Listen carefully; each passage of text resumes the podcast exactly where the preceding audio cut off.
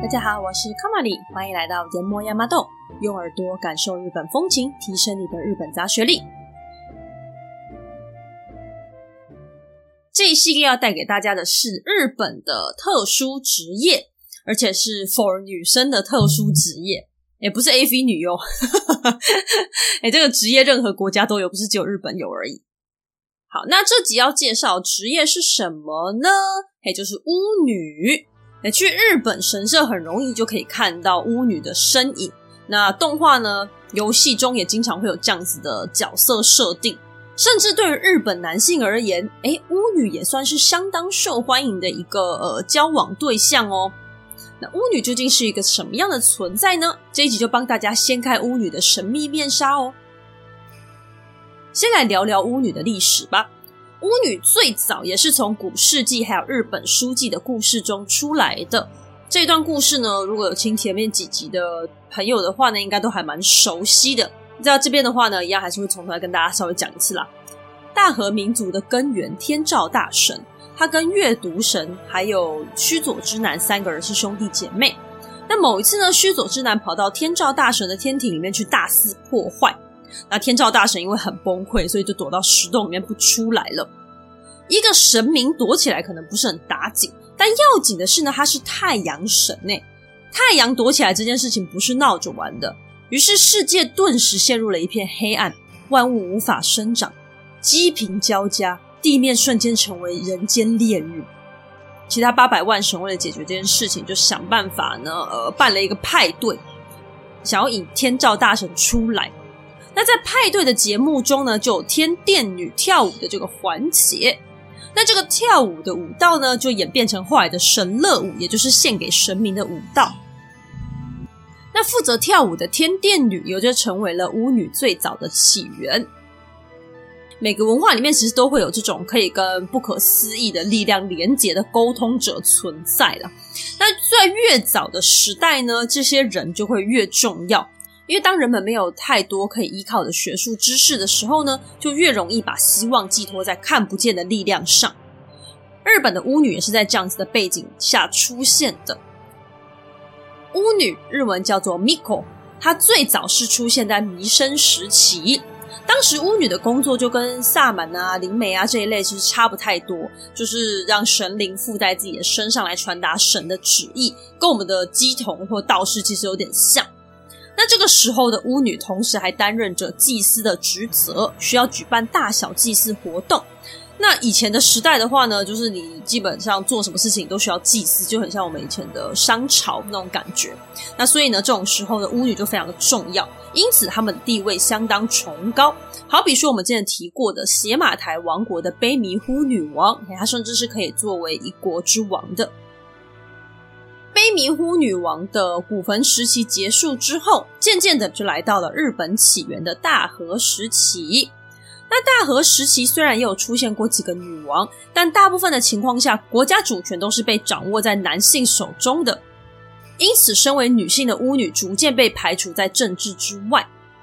这个时候呢，连神社里面负责管理啊、负责祭祀的人，诶，这可能就像是我们中文的大祭司或长老这一类的吧。那我就先称他为大祭司吼。那这个时候呢，这一类的大祭司同样也都是男生居多，巫女渐渐的就变成一个从旁协助的角色。接着进入了平安时期。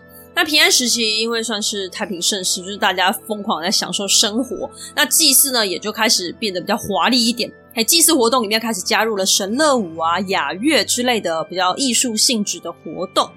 那所谓的雅乐呢，它就是优雅的雅，音乐的乐，它是从中国传进来的。它是一种结合音乐跟舞蹈的传统乐曲表演。那这种表演呢，就跟神乐舞一样，由巫女来负责，所以他们最后呢就统称为巫女舞。由此一来，巫女在神社里面的角色基本上就已经固定了嘛，所以神社有一个巫女负责跳舞，它就变成一个标配，一个固定形式。而除了一开始的雅乐之外呢，后来渐渐的就是花样越来越多，所以还加入了其他的舞蹈，例如说像舞龙舞狮啊，在日本称为狮子舞。哎，所以神乐舞它的性质就从原本的祭祀变成娱乐性质越来越浓厚，就这样一口气传遍了整个日本。就在这个时候呢，出现了一个很重要的人物，他叫做阿国，国家的国，历史上称他为出云阿国，因为呢，他是出云大社的巫女。那这个时候呢，大概是战国时期左右。那阿国他为了募款，就开始他全国的化缘之旅。阿国呢，于是率领了一批巫女，到处巡回表演神乐舞，来募集资金。那渐渐的呢，阿国就开始在比较单纯的舞蹈表演之中加入了一些剧情，于是就多了更多的娱乐故事性。这个呢，最后就成为了歌舞伎的起源。因此呢，一开始歌舞伎是女孩子在跳的哦。但是后来这种故事性的舞蹈啊，被游女给模仿去。游女其实就是娼妓的意思啊。于是妓院中也就开始有这样子的表演。之后呢，更被称为游女歌舞伎。但是后来江户时期的时候，以破坏社会善良风俗为由，下令禁止了。那这一段故事的话呢，我们在下一集的呃集数里面会有比较详细的介绍哈，所以我们这边就先大概停留在阿国的部分就可以了。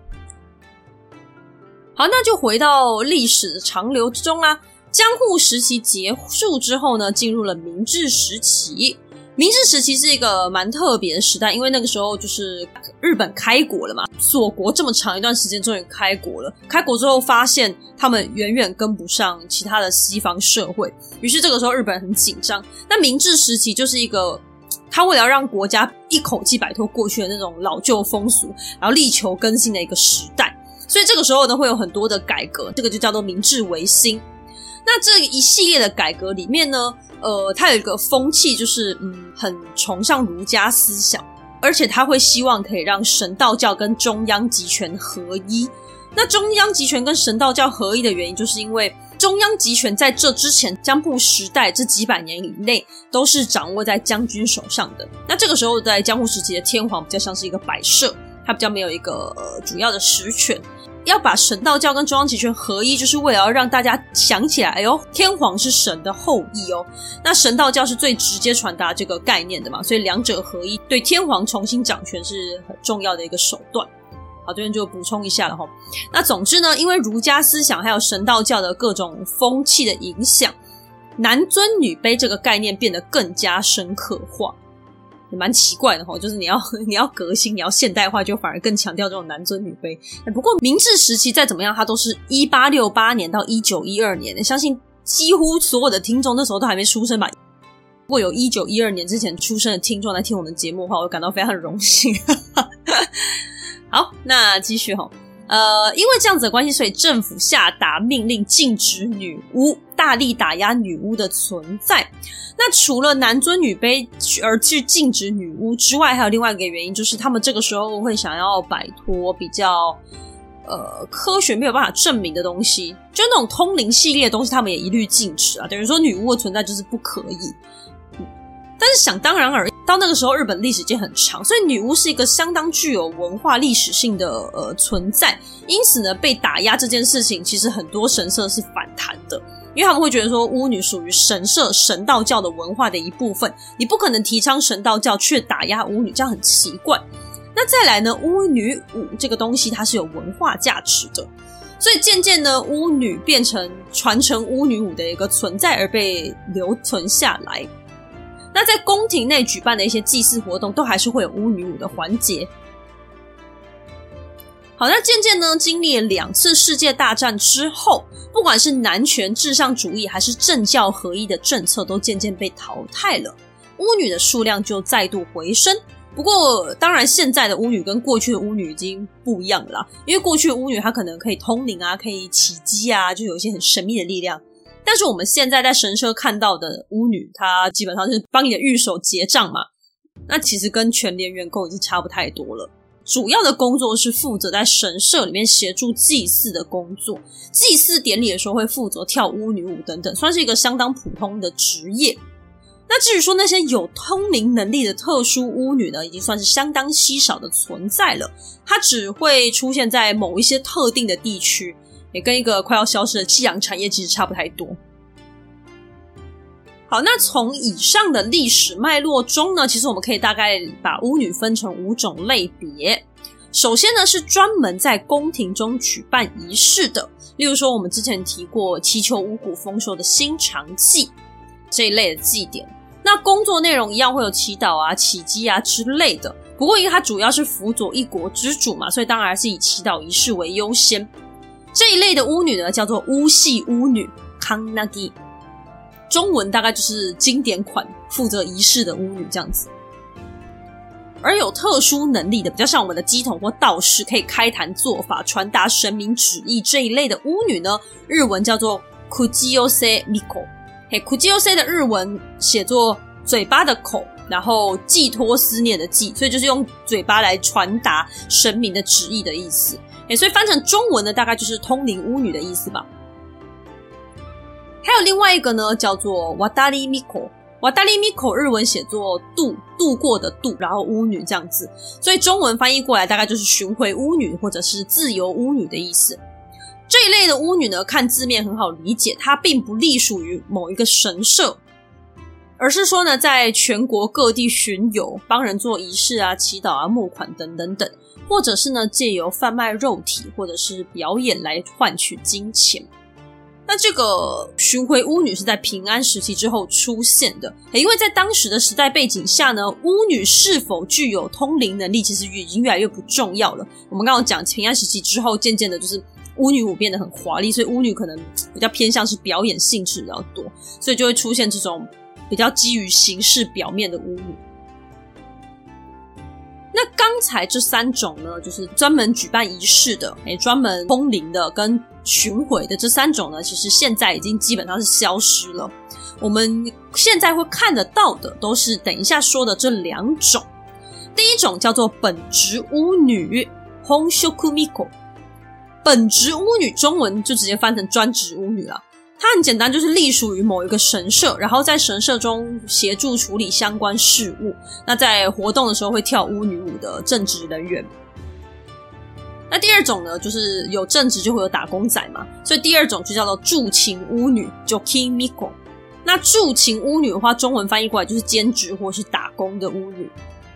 不过在日文中啦，因为宗教团体的关系，所以会比较倾向于使用“助勤”这个词汇，而避免使用“打工”这样子的说法。就好像我们在台湾一样，有一些宗教团体，我们会有自己习惯的特殊字眼这样子。不过基本上会是同样的意思啦。打工巫女跟一般的打工也差不多，就是在神社繁忙时期的时候，就会找这种打工性质的好几个人过来帮忙。那跟一般打工不一样的是呢，你在神社打工就有机会为未来你想要成为神职人员的话呢，你可以为你的未来之路先铺路，一种先修培养的一个概念呢。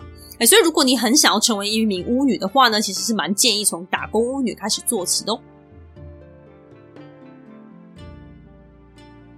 那现在大家应该就可以了解到啦，在过去要成为巫女，你可能真的需要一定程度的呃先天能力吧？诶，搞不好你可能还要需要通灵之类的，你就不是谁都可以当。不过到了现在，要成为一名巫女，可能比你想象中的还要简单得多哦。如果我想成为巫女，我该怎么办呢？打开你的一零四求职网就对了。没错，就是这么朴实无华，是不是不小心打破大家对巫女的美好幻想呢？但是也先不要难过，因为也不是所有人打开一零四去丢一个求职的就可以成为巫女，还是没有这么简单，它还是有一点点限制。所以接下来我们要介绍一下如何可以成为一位职业巫女。首先呢，我们要先知道巫女她并不适用于职业工作平等法。意思就是说，它可以只限定女性，而不涉及违反性别平等法啊，因为它就叫巫女了嘛。所以成为巫女的基本条件就是女性，但是偶尔也会看到男的巫女，就是在神社里面帮忙会有男的啦。那男的话呢，日文叫做 negi，哎，不过它比较少。好，那再来第二点就是年龄上可能会有一些限制。也就是说呢，嗯，一般他们在招募的话，会以高中毕业生为优先录取，因为巫女这个职业，她的退休年龄大部分都是二十五岁。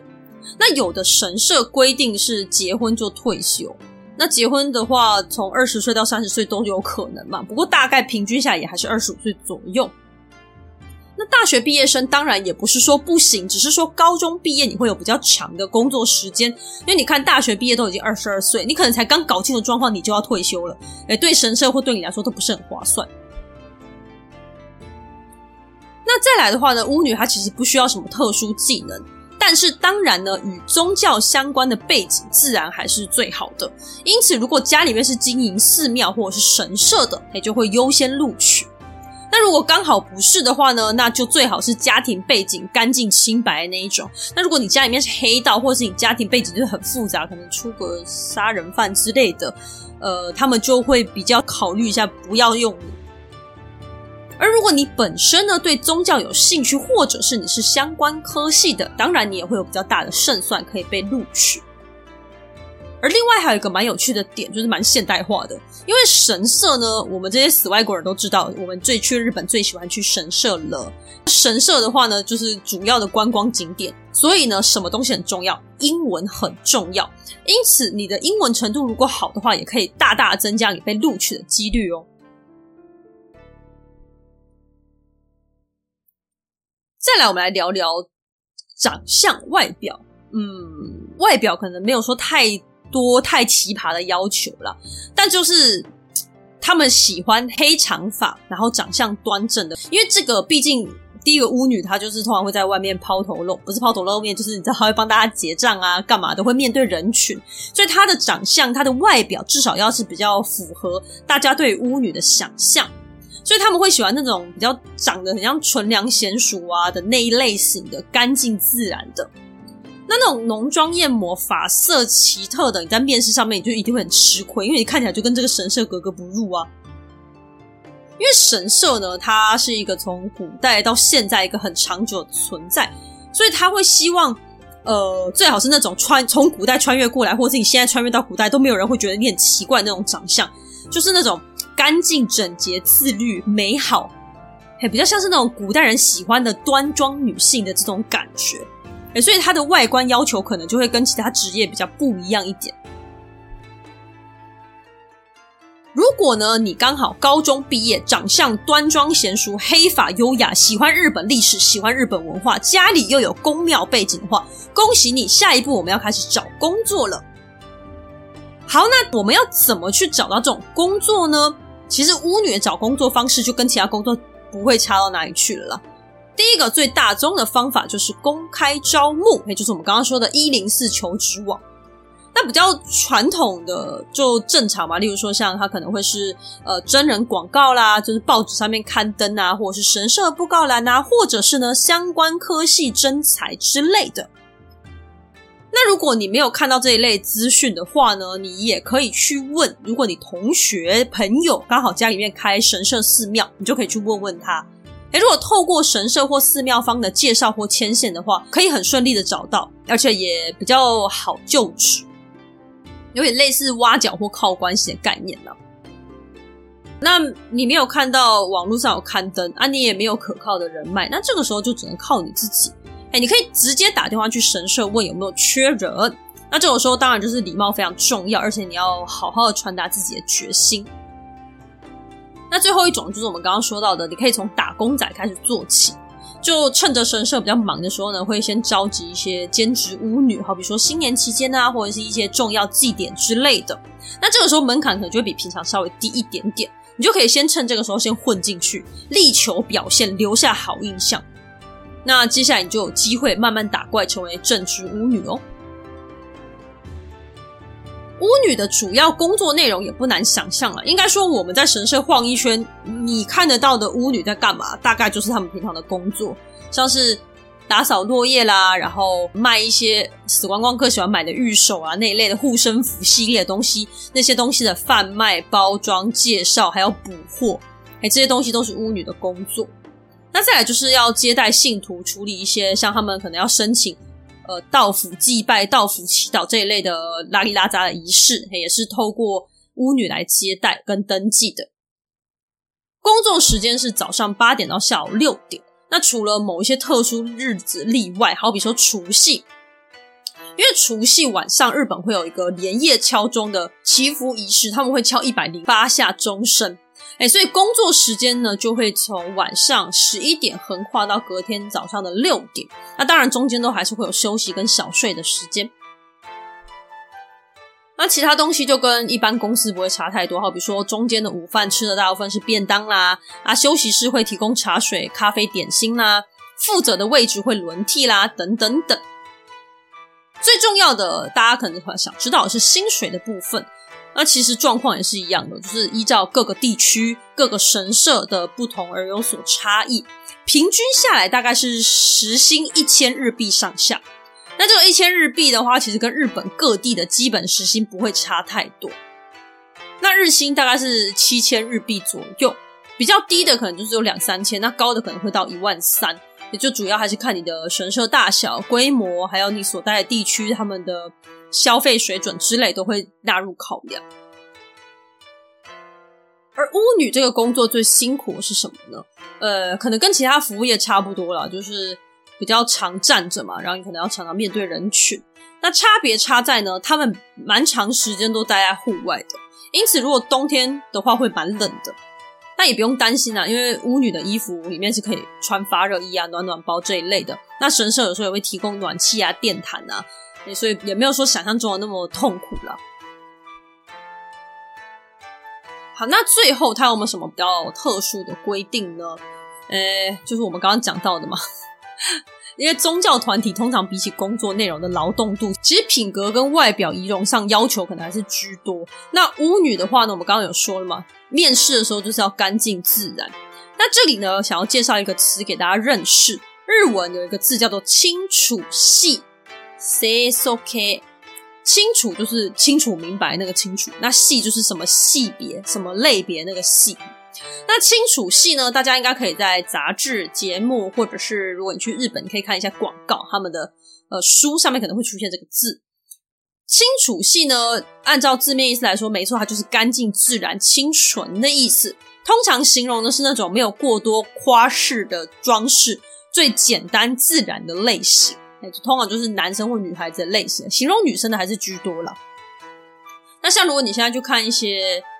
日本女明星可能比较多，那她可能头发没有特别染过，也没有特别烫过，那脸看起来妆都很淡很干净，这个就可以叫他们是清楚系的。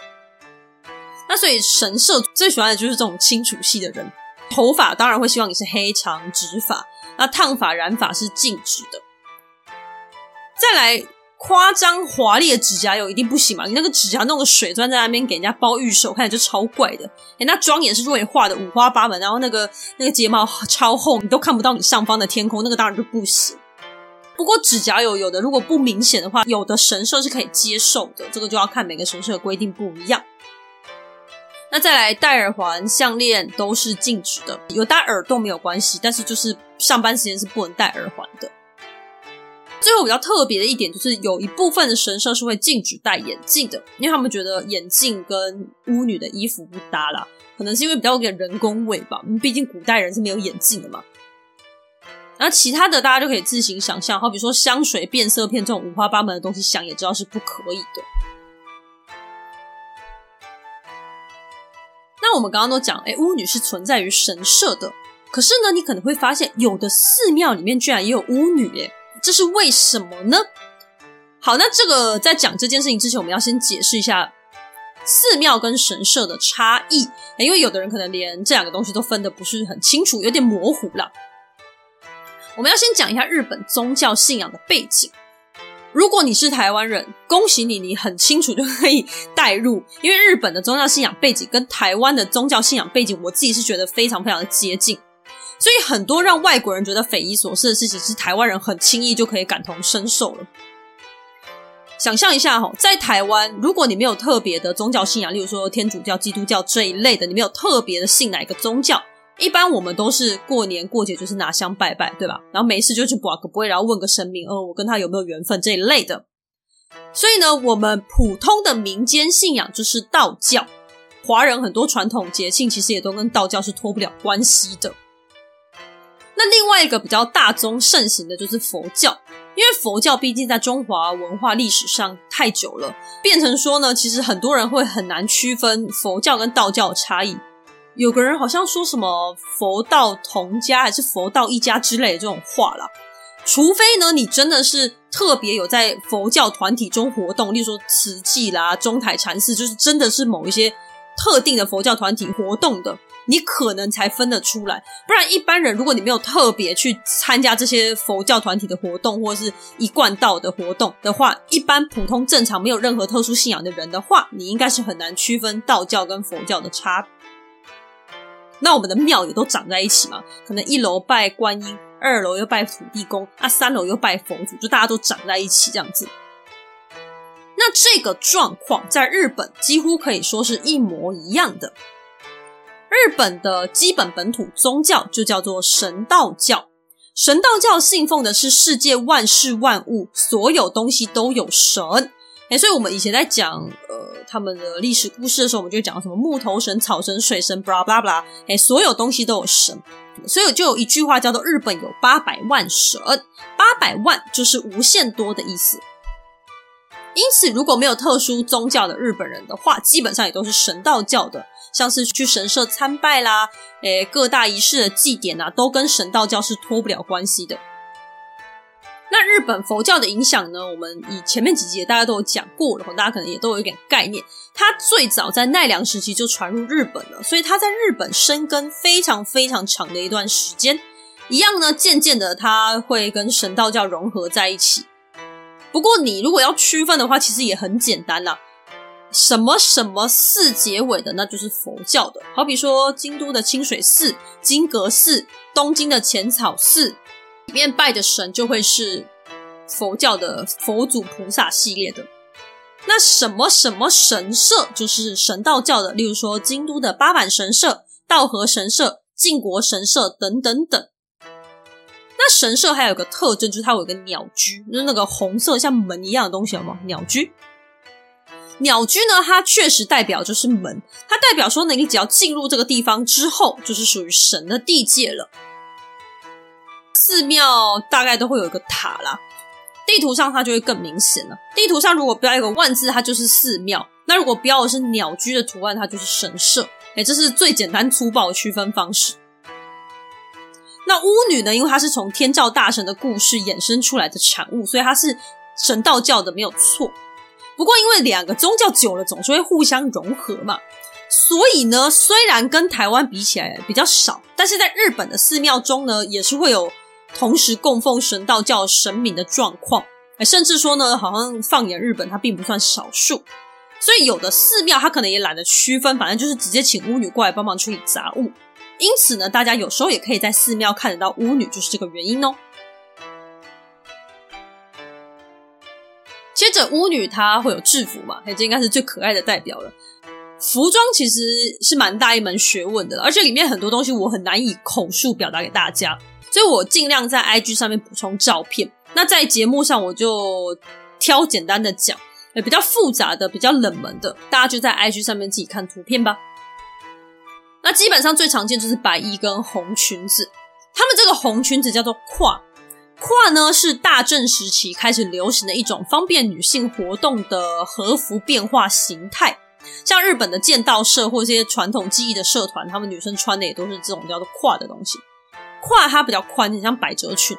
诶，我个人是蛮喜欢这种胯的，因为它比和服舒服太多。因为和服你能走的那个步伐很小，然后它闷得你很不舒服。那这个胯呢，你就可以大步大步的奔跑。所以大家如果去日本想要体验传统服饰的话，我也蛮推荐这个胯的。不过通常胯都比较贵啦。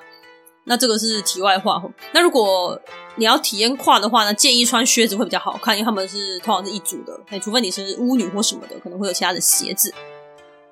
好，那我们回到巫女吼，巫女的胯呢，大部分都是红色的。至于说呢，有的人会说，诶，颜色是不是会区分他们的什么身份类别之类的？是会有这个状况，没有错。可是呢，什么颜色代表什么东西，是每一间神社自己的规定都不一样，所以我没有办法在这边统一告诉你什么颜色代表什么东西。但基本上就是红色的是基础。那如果是蓝色、绿色，那个通常不会用，因为是比较偏向丧礼在使用的。那也不会有黄色，因为黄色跟华人文化一样，它代表是天皇，所以它不会用。那至于说它可能区分的东西，有的是年龄，诶有的是已婚未婚啊，有的是巫女的阶级等等等，诶总之每个神社都还是不太一样啦。头发通常会有一个白色的长条绑起来，那个是用和纸跟弹纸这一类的东西固定起来的特殊发型。所以为什么他们会要求长发，是这个原因，这样才可以绑起来。不过有时候也会看到没有绑这个套子的，也是有了。而另外呢，他们在跳巫女舞的时候或进行仪式的时候呢，有时候也会有套一套衣服，叫做千早。这个千早就是很一千两千的千，然后很早的早。这个衣服它就是很像套一个外套在外面，然后上面会有一些素色的花纹。如果你要区分打工巫女跟正职巫女，就只能看千早了。嘿，如果是白色、红色的那个胯，它就看的不是那么明显。但一样啊，每一家神社他们自己规定都不大一样。那另外，根据仪式活动跟舞蹈的不同，也会有其他的服装。那这些我就是会放在 IG 上面给大家看。天气冷也会有那种外罩式的羽织，那所谓的羽织，它就很像我们在祭典上面看到他们穿的那种小外套，也只是说变得比较厚的版本。好，最后我们来聊聊巫女结婚跟恋爱的事情。有的人会好奇说啊，既然巫女要求要纯良娴淑啊，会不会也跟偶像团体一样禁止恋爱呢？答案是没有。虽然说，当然，如果你有不良的行为会被警告，例如说你那些神社里面抽烟这一类的，超级不良的。诶，但是谈恋爱不算什么有损颜面的事情啊，所以是没有问题的哦。巫女单身与否，或者是恋爱对象都是自由的，跟她的职业是没有关系的。但是要注意的是呢，结婚之后就一定要从巫女的身份退休了。诶，这点倒是要特别注意。但如果你结婚之后，你还是想要留在这间神社上班的话，也 OK。但是就会变成一般的社员，也就很像是一个对普通的神社社员的身份留在这个地方工作，但是也不能当巫女。那我们刚刚有提到嘛，因为巫女她可能会是一个男生的某一种梦中情人的系列。第一个当然就是因为巫女的长相通常不会太差，给人一种干净、纯良、单纯的感觉。那呃。然后日本人就是很喜欢这种亲切、邻家、干净、单纯的这种形象嘛。那所以有的男生就是很喜欢这种类型的。那再来，巫女她是有制服的，大家都知道有特殊制服的也是嗯不部分男生会向往的对象啦。哎，所以巫女就变成一种像是呃蛮受欢迎的一个职业，就很像我们说空姐啊、什么老师啊、什么这一类的，是大家很喜欢的结婚对象这种。哎，在日本就会多一个巫女这个选项。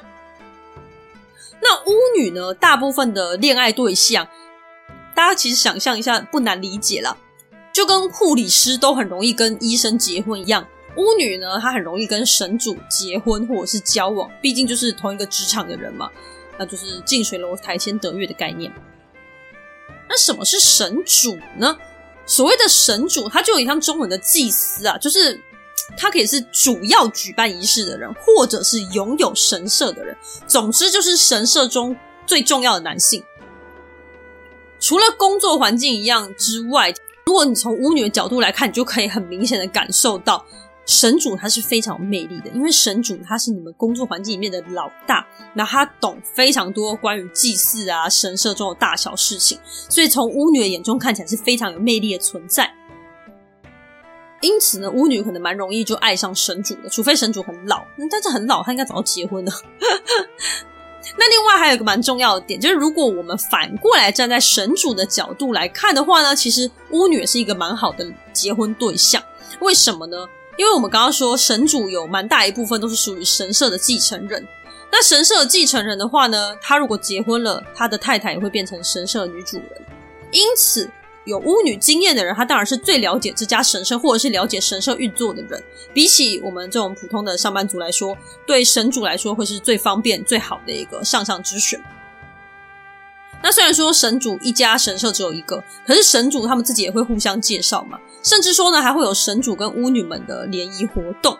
因此呢，巫女嫁给神主就不会是什么太稀奇的事情了。那很多人会觉得说，我不想要当巫女，可是我想要体验看看。诶，其实也可以哦。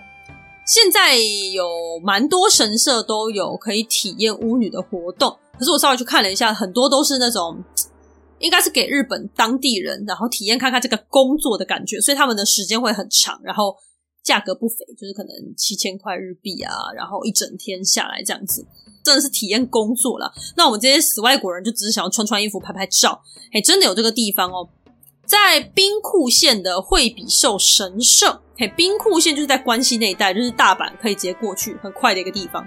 那惠比寿神社它有提供巫女体验活动。它就是呃，体验大概基本上是一小时，然后两千块日币而已，所以换算台币很便宜的，大概五百块左右吧。不过你要先预约，然后重点是也不能迟到，因为它虽然是体验活动没有错，但是它不是穿穿衣服好玩那种 cosplay，它毕竟是在神社里面，所以我们必须还是要抱着对神明的敬畏之心来体验这份工作。但它还是会让你穿衣服拍照，所以不用担心。那一样的这些相关的事情，我会贴在说明栏位，也提供给大家参考。如果你要去日本，然后你要去关西，你又对这个很有兴趣的话呢，可以把它排进你的 schedule 里面吧。OK，今天介绍了日本的特殊女性职业巫女，下一集要带给大家的女性职业是艺妓，哎，请不要错过喽。如果你喜欢我们的节目的话呢，欢迎在 Apple Podcast 点击五星好评，或者到节目下方点击抖内连接，给卡玛里一些支持与鼓励吧。今天谢谢你的收听，我们下集再见，拜拜。